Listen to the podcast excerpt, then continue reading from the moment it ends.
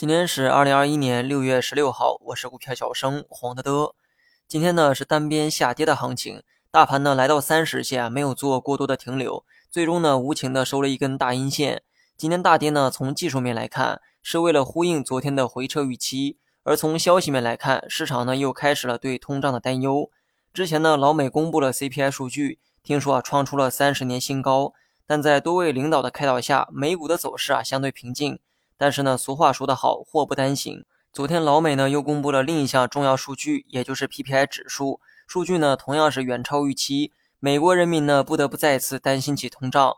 在这样的担忧下，昨晚呢美股啊小幅的收跌，同时市场也在等待本周的利率会议。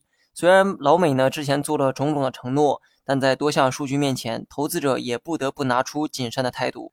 那么 CPI 呢，是从居民消费端观察这个物价的变化，CPI 上涨也变相说明了物价上涨，也就是人们常说的通胀。那么东西卖的贵了，人们消费的价格自然也就贵。不过你也可以认为哈，CPI 呢是跟人们的消费力有关，CPI 大涨可能不是物价涨得太高，也可能是人们的消费力变高所导致的。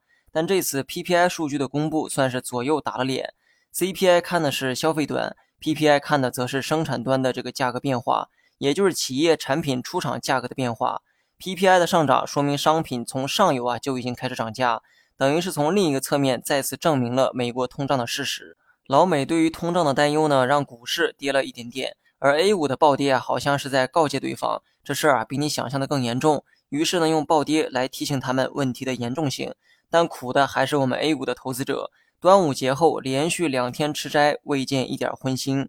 玩笑呢，先开到这儿哈。希望这一次的事件再次提醒大家仓位的重要性。那么明天的大盘呢，就按照小幅整理预期，加上今天呢也算是暴跌两天了，大盘呢有修复乖离率的可能，所以啊振幅呢会有所收窄。如果没有利好的刺激，大盘技术面仍存在回撤的概率。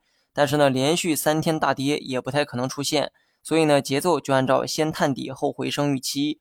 另外呢，多观察大洋彼岸有啥动静。大盘短期情绪可能会跟着对面的情绪而波动。好了，以上全部内容，下期同一时间再见。